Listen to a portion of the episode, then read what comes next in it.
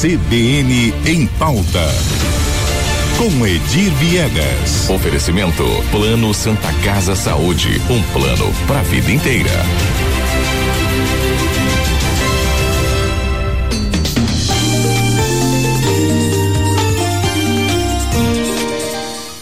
Edir Viegas, já aqui com a gente, nesses instantes finais aí do Jornal CBN Campo Grande, com a polêmica do dia. Bom dia, Edir. Bom dia, Lígia. Vamos falar até rápido hoje, porque o nosso tempo está curto aqui, né? Bom, vamos lá.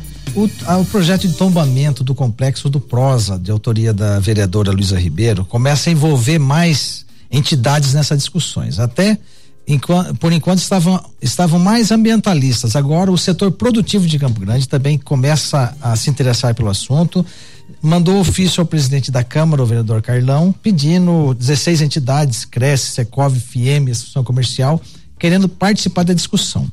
O que nos chama a atenção nesse caso, Lígia, é o que queremos abordar hoje, é que Campo Grande não tem só o Parque do Prosa como é, é, é reserva ambiental. Nós temos outras, outros locais que não estão merecendo a mesma atenção, hum, tanto do poder público quanto dos ambientalistas, vamos dizer assim. Vamos lá, pegamos aqui dois casos é, é, para ilustrar, que é o, é o Parque do Soter, né, na região norte da cidade, próximo ali ao Nova Lima, e também uma obra emblemática na esquina da rua Hiroshima com a Avenida Mato Grosso. Né? Penso que. Vamos começar por qual ali? Vamos começar ali pela obra do Parque do Soter. Vamos né? ver. Você mandou fotos. Isso. Aí o Matheus vai colocar agora algumas fotos. Temos aqui já. Isso, essa é Nossa. foto foi retirada toda a mata ciliar do entorno do, do córrego, ali do Soter. Isso faz três, quatro meses atrás. Com autorização da prefeitura, uma empreiteira foi lá e fez isso aí. Ponto. Ok. É, é ninguém viu esse laudo, mas tem uma placa lá dizendo que existe um estudo da Semador. Agora, uma foto sequência, vamos ver como é que está hoje isso aí, depois que a empreiteira abandonou o canteiro. É, essa é a placa da obra, já tem, não dá nem para é, ler, ler mais, de, né? de, é, direito. Uhum. Segue, segue, vamos na sequência das imagens.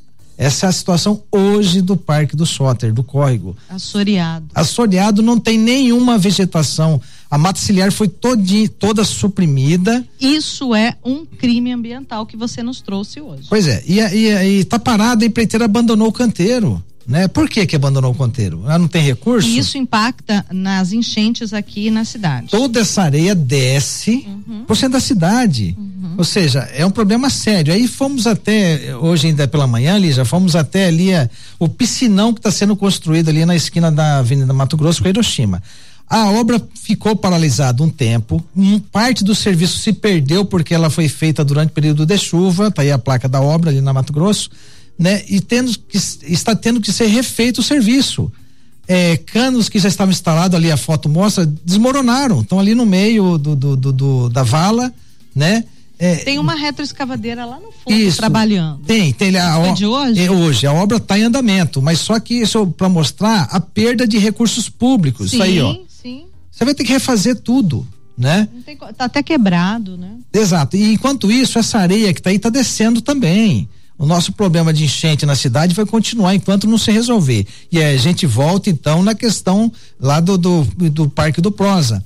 É, todo mundo preocupado porque não se deve mais impermeabilizar o, aquela região, Parque dos Poderes e Parque das Nações Indígenas. O Tribunal de Justiça está querendo construir lá uma obra que vai impermeabilizar ainda mais.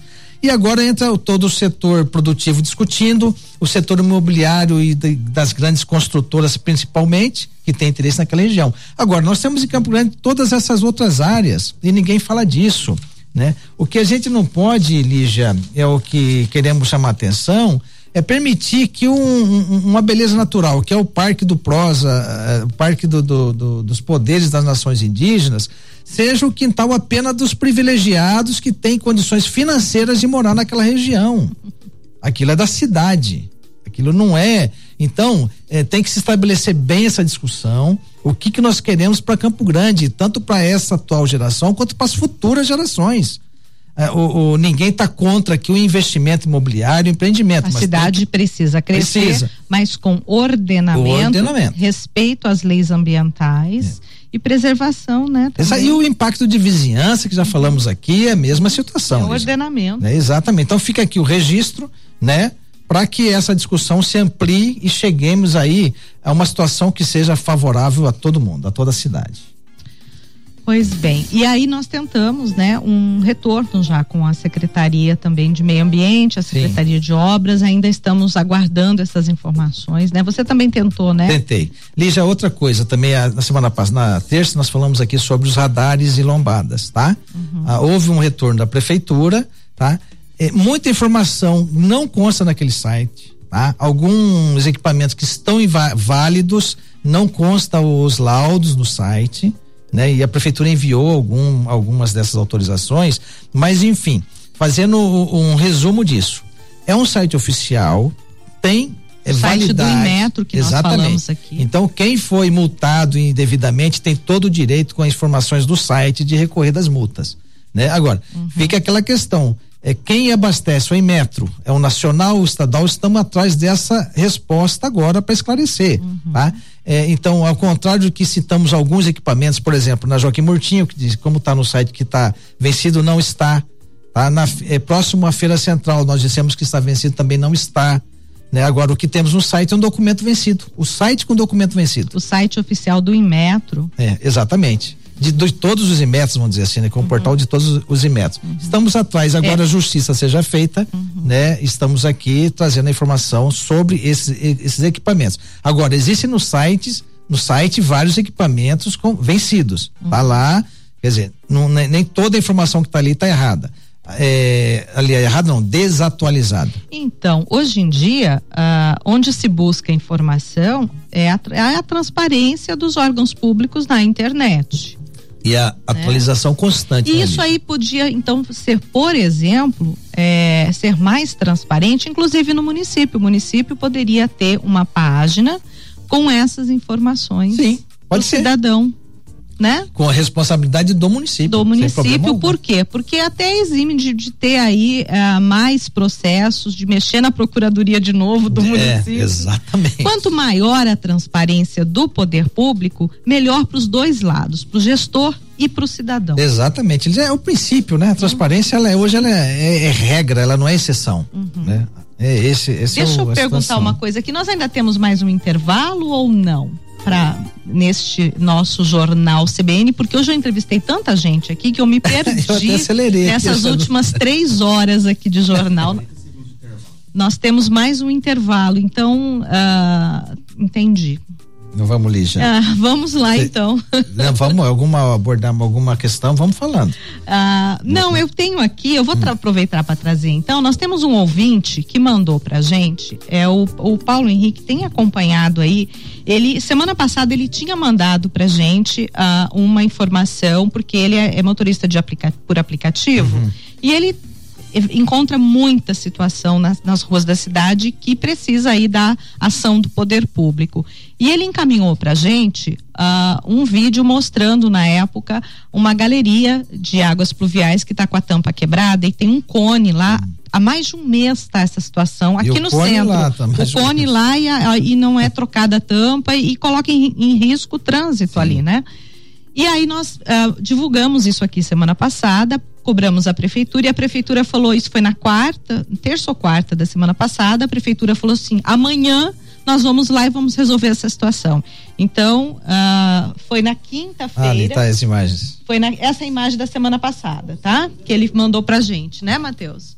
E aí, uh, ó lá, o buraco, né? É, colocando é um, na José Antônio é com a Fernando Correia da isso? Costa. É uma, é uma galeria de águas galeria pluviais. Tá. A prefeitura disse que na obra ali da José Antônio chegou a utilizar essa galeria, essa, esse local ali, como uma passagem para os trabalhadores para atingir a galeria. Hum. Mas a tampa tá ali quebrada.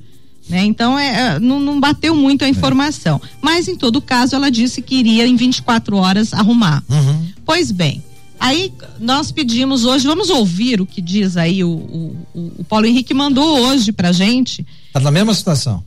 Vamos ouvir.